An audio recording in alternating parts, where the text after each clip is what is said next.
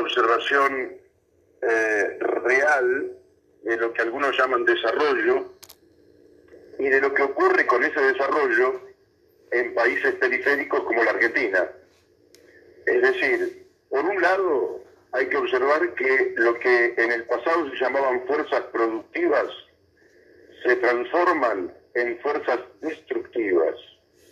Ese es un proceso que termina minando, destruyendo las bases de sustentación de la vida sobre el planeta. De manera que eh, ese proceso del cual no es que doy cuenta yo, son miles y miles de científicos en todo el mundo que coinciden con este diagnóstico y por otra parte los principales países del mundo ya se han reunido en múltiples ocasiones observando el mismo fenómeno, es decir, el desarrollo económico tal cual fue planteado a lo largo del siglo XX es inviable ambientalmente en el siglo XXI.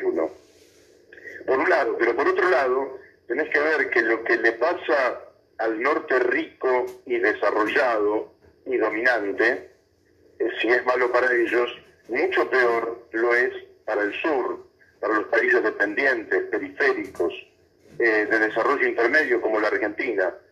¿Por qué? Porque aquí se eh, genera una nueva cultura política del norte dominante con las zonas de sacrificio, que lógicamente lejos de sus casas eh, no tienen mayores problemas en desarrollar. Ejemplo de esto lo tenés con el tema del fracking. Países europeos que han prohibido el fracking eh, allí en Europa eh, no dicen nada y sus propias empresas participan del fracking en Vaca Muerta, por ejemplo. Entonces, ¿qué ocurre? ya está totalmente demostrado, por ejemplo, con el fracking, eh, que esta semana misma aparecieron todos los números, eh, al río Limay le están faltando 4 mil millones de litros de agua. Y para las perforaciones en Vaca Muerta se utilizó en el mes de mayo casi 2 mil millones de litros de agua. Es decir, el 50% de lo que le falta al río Limay y sus represas es lo que se utilizó en un solo mes en el fracking. Quiere decir que se está usando el agua que debe servir para la vida de los seres humanos, de los animales, de los, de los vegetales, de los cultivos, de las plantaciones, eh, se está utilizando en este extractivismo que además es contaminante del agua, además destruye la roca, además genera sismos.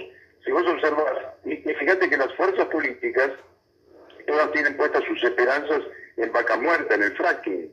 Si vos ves a la minería a cielo abierto, ha sido un desastre total para extraer eh, la montaña, destruyéndola, en minerales durante 20, 25, 30 años a lo sumo, para después dejar un cráter, una contaminación que puede durar siglos, un desastre ambiental y paisajístico inconmensurable, sin beneficio alguno. Eh, hemos sido testigos del desastre que se hizo con los bosques en la Argentina. En Córdoba, por ejemplo, nos dice el eh, Raúl Montenegro, que fue premio Nobel alternativo en 2004, que se ha perdido el 97% del bosque nativo. Y encima, sobre eso, hay poco cuidado con los incendios hay poco cuidado con la recomposición de la biodiversidad. Que si perdemos la biodiversidad, de la cual nosotros somos un emergente, de manera que no es que nosotros estamos eh, divorciados de la biodiversidad, nosotros somos parte de la biodiversidad y en ella nos sostenemos para poder vivir.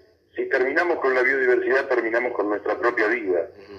Eh, y, si y, si observas nuestras zonas de la pampa húmeda, eh, vas a observar por un lado, un modelo eh, productivo, extensivo del monocultivo, con semilla transgénica, con componentes de agrotóxicos que realmente envenenan a la tierra, que nadie supo explicar cuántas veces se puede rociar la tierra con glifosato, que le quita los nutrientes a nuestra tierra, que fumiga eh, no solo las zonas que son despobladas, sino que fumina sobre zonas que son pobladas, que se hacen experimentos con transgénicos que son inaceptables porque la Constitución Nacional tiene un principio precautorio, de manera tal que aquello que no hay certeza no se hace. Y no hay, incluso se podría decir que no hay estudios de impacto ambiental. Las empresas hacen lo que quieren y en función de sus ganancias, que en general estamos hablando de muchas multinacionales cuyos accionistas viven en el hemisferio norte, en función de las ganancias de ellos, los experimentos con nosotros como conejillos de las Indias realmente es una vergüenza al orgullo de los argentinos, una vergüenza nacional que me cuesta entender por qué gobiernos de origen popular, votados por el pueblo, en el marco de un régimen democrático, eh, pueden aceptar estas condiciones. ¿Y por qué se niegan los estudios científicos o, los propios informes del Instituto Nacional de Tecnología Agropecuaria, que en algunos casos, lógicamente no en todos, porque también influencia la cultura de las empresas, que tienen un solo objetivo, el lucro, es la avaricia de la empresa la que los lleva a destruir la naturaleza y la vida de las personas eh, en función del lucro, de la ganancia. Pero hay eh, elementos que nos llevan a decir todo esto hay que cambiarlo. Eh, y nosotros lo que estamos planteando, porque somos serios, que es algo extraño en la política argentina, somos responsables, también lamentablemente el cortoplacismo ha invadido la política y, y, toda la política se hace para ver cómo se gana la próxima elección y se miente en función de la próxima elección, lo que nosotros estamos planteando es eh, la planificación de la transición. Nada de todo esto puede detenerse de un día para el otro, pero sí hay que iniciar la transición e imaginar un modelo de Argentina que no sea este modelo colonial, subordinado, mal desarrollado, sino una Argentina plena que desarrolle sus potencialidades cuidando a las personas y al ambiente. Eso habla de una diferenciación clara con quienes nos gobiernan en el, en el marco de urgencias ficticias que los lleva a tomar medidas que son, la verdad, la verdad, en algunos casos humillantes. Eh, Mario, esa transición de la que habla implica decisiones eh, inmediatas, eh, suspensión de algunas cuestiones o prohibición de algunas cuestiones, básicamente, ¿no? Como este, la minería a cielo abierto, por ejemplo, según usted plantea. Sí, hay cuestiones que hay que hay que tomar cartas en el asunto de manera inmediata, parar esa forma de destrucción y eso hay que hacerlo rápidamente. En otros casos habrá contratos que, no serán, que, no se podrán eh, eludir en el cortísimo plazo, pero sobre los cuales habrá que actuar para que desde ahora todos sepan que la Argentina cambia, es decir, eh, vos tampoco le podés decir a un empresario una empresa que invirtió eh, de un día para el otro todas las reglas de juego han cambiado. Pero sí le podés avisar con 24 meses o 36 meses que las reglas empiezan a cambiar. Mm que por tanto vayan reconvirtiéndose, porque las cosas no van a seguir de esta manera. Los abusos que se han cometido, bueno, también tendrán que rendir cuenta por esos abusos, si eran conscientes o no conscientes del daño que estaban produciendo. Es decir, aquí dejan un pasivo ambiental del cual las empresas tendrán que hacerse cargo también, y habrá que decírselos, y habrá que decirle a sus casas matrices que tendrán que hacerse cargo del pasivo ambiental. Porque además, aunque ellos vivan en el norte, sabemos todos, nos lo dice la ciencia, y no hay que ser muy inteligente para saberlo, que el problema climático, el problema del calentamiento global, de la pérdida de biodiversidad, de la contaminación creciente, de la desertificación de la Tierra, es un problema de naturaleza global.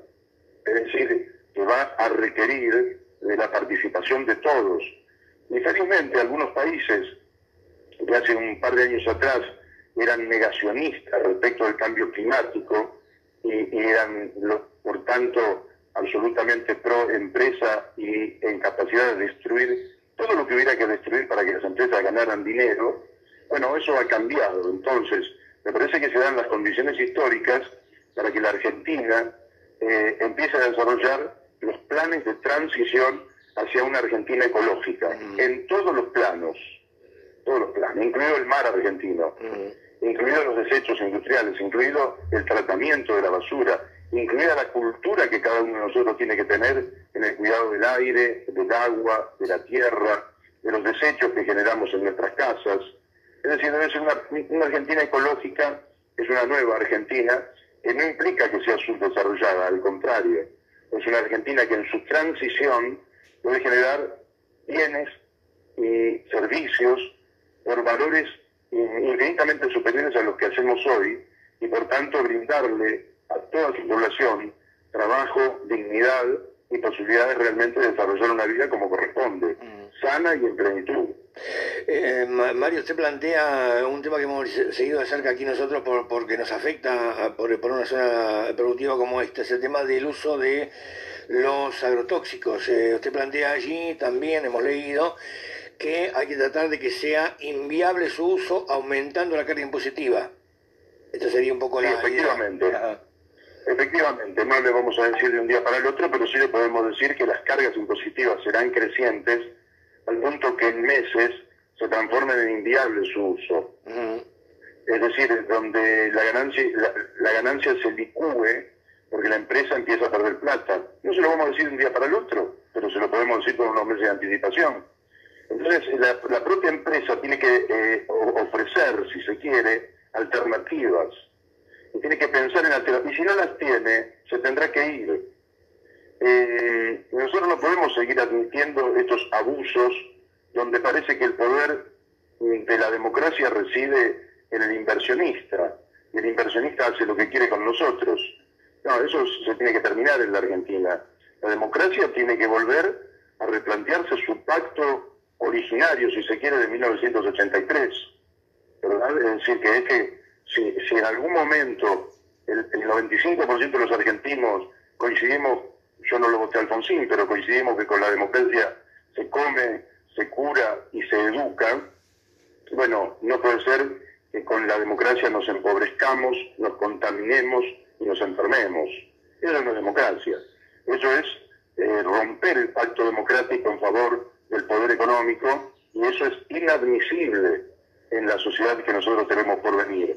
Y eso es más inadmisible en lugares como, como ustedes que están sufriéndolo, siendo poblaciones no tan grandes, o en la zona donde vivo yo, que somos un conglomerado de muchos millones de personas, y donde la, hambruna, donde la desprotección, donde la enfermedad, y sobre todo agudizado por el marco de la pandemia, eh, ha hecho de esto realmente un paisaje tristísimo, del cual hay que salir hay que salir, lógicamente, con, con entusiasmo, pero con una planificación inteligente, democrática y participativa.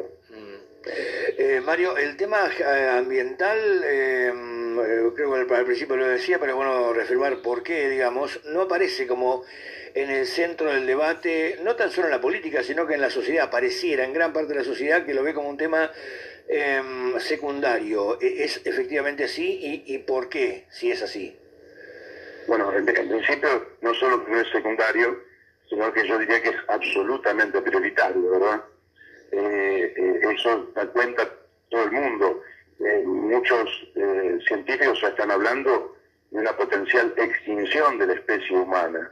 Es decir, no hay un tema superior al cuidado de los seres humanos y de la vida sobre el planeta. No hay, no hay nada superior. ese es el tema por excelencia. Ahora, la pregunta es, ¿Por qué motivo no está en la agenda pública? Ah, ¿Por qué el frente, el frente de Todos mira para otro lado? ¿Por qué Juntos mira para otro lado? ¿Por qué Randazo no dice una palabra? ¿Por qué Esther no dice una palabra? Porque en realidad la política en la Argentina se sostiene en el financiamiento de los grandes grupos económicos, que además tienen medios de comunicación. ¿Por qué uno dice los grandes medios de comunicación? Son grandes porque hay grandes grupos económicos detrás los bancan. ¿Y los bancan para qué? Bueno, para obtener ganancias. Entonces nosotros, nosotros hemos distorsionado el funcionamiento democrático eh, en función de oligopolios mediáticos que a veces responden a, un, a una parte de la grieta o a veces a otra parte de la grieta, pero que en el, en el fondo tienen vasos comunicantes y participan de un mismo ideario, es optimizar la tasa de ganancia del capital, es decir, el rendimiento de esas grandes empresas que dramáticamente en la Argentina, además de la destrucción que generan, cuando tienen esas ganancias las fugan al exterior, con lo cual tampoco vemos los beneficios. Uno podría decir es un sacrificio ambiental en función del bienestar económico. Pero ni siquiera eso. En la Argentina es destrucción y explotación ambiental para el empobrecimiento de nuestra población. Entonces, efectivamente, no te vas a encontrar, Clarín está preocupado por los cuadernos de la corrupción, ¿verdad? Entonces, realmente con eso ocultan el, nivel de destrucción que sus los sectores que financian, porque todos ellos están agrupados en la Asociación Empresaria Argentina, y ese es el verdadero comité central de este capitalismo dependiente y destructivo de la Argentina, eh, entonces se preocupan sí de los cuadernos, pero hasta ahí, porque cuando llega el momento se sientan a negociar, presionan y se sientan a negociar. Y página 12 está preocupada por las cuentas offshore de Macri. Nadie duda que en la Argentina la corrupción ha jugado un rol determinante en el deterioro y decadencia que sufrimos. Es cierto, pero esos casos no son ejemplos, es decir, los difusores de estos casos no son ejemplos de ética pública, porque Clarín también aprovechó la especificación, ¿eh? cuando estaba fundido y debía 3 mil millones de dólares, para que el pueblo argentino se hiciera cargo de su deuda. A ellos, hablando de corrupción, la verdad que se les tendría que quedar la cara de vergüenza. Pero bueno, entonces ocultan, los temas de fondo son ocultados en la Argentina sistemáticamente, de la misma manera que los candidatos que no compartimos la agenda de ellos, somos silenciados, porque no podamos decir lo que nosotros entendemos son nuestras verdades.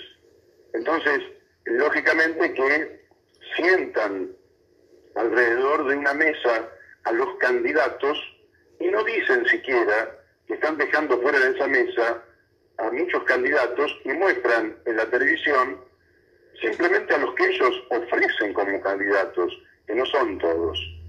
Lógicamente que en algún momento se sentirán presionados para que amplíen, pero la técnica es esta y por eso se quitan de la agenda estas cuestiones, como la agenda social, frente a la cual a esta altura del tiempo no hay ningún tipo de duda que la Argentina debería implementar ya un ingreso básico universal para poder elevar a la condición económico-social del 100% de su pueblo hasta un piso mínimo de dignidad humana que le permita a las familias recomponer su proyecto de vida. En el marco de las necesidades básicas insatisfechas, no hay libertad posible. Los pobres, muy pobres, no tienen libertad.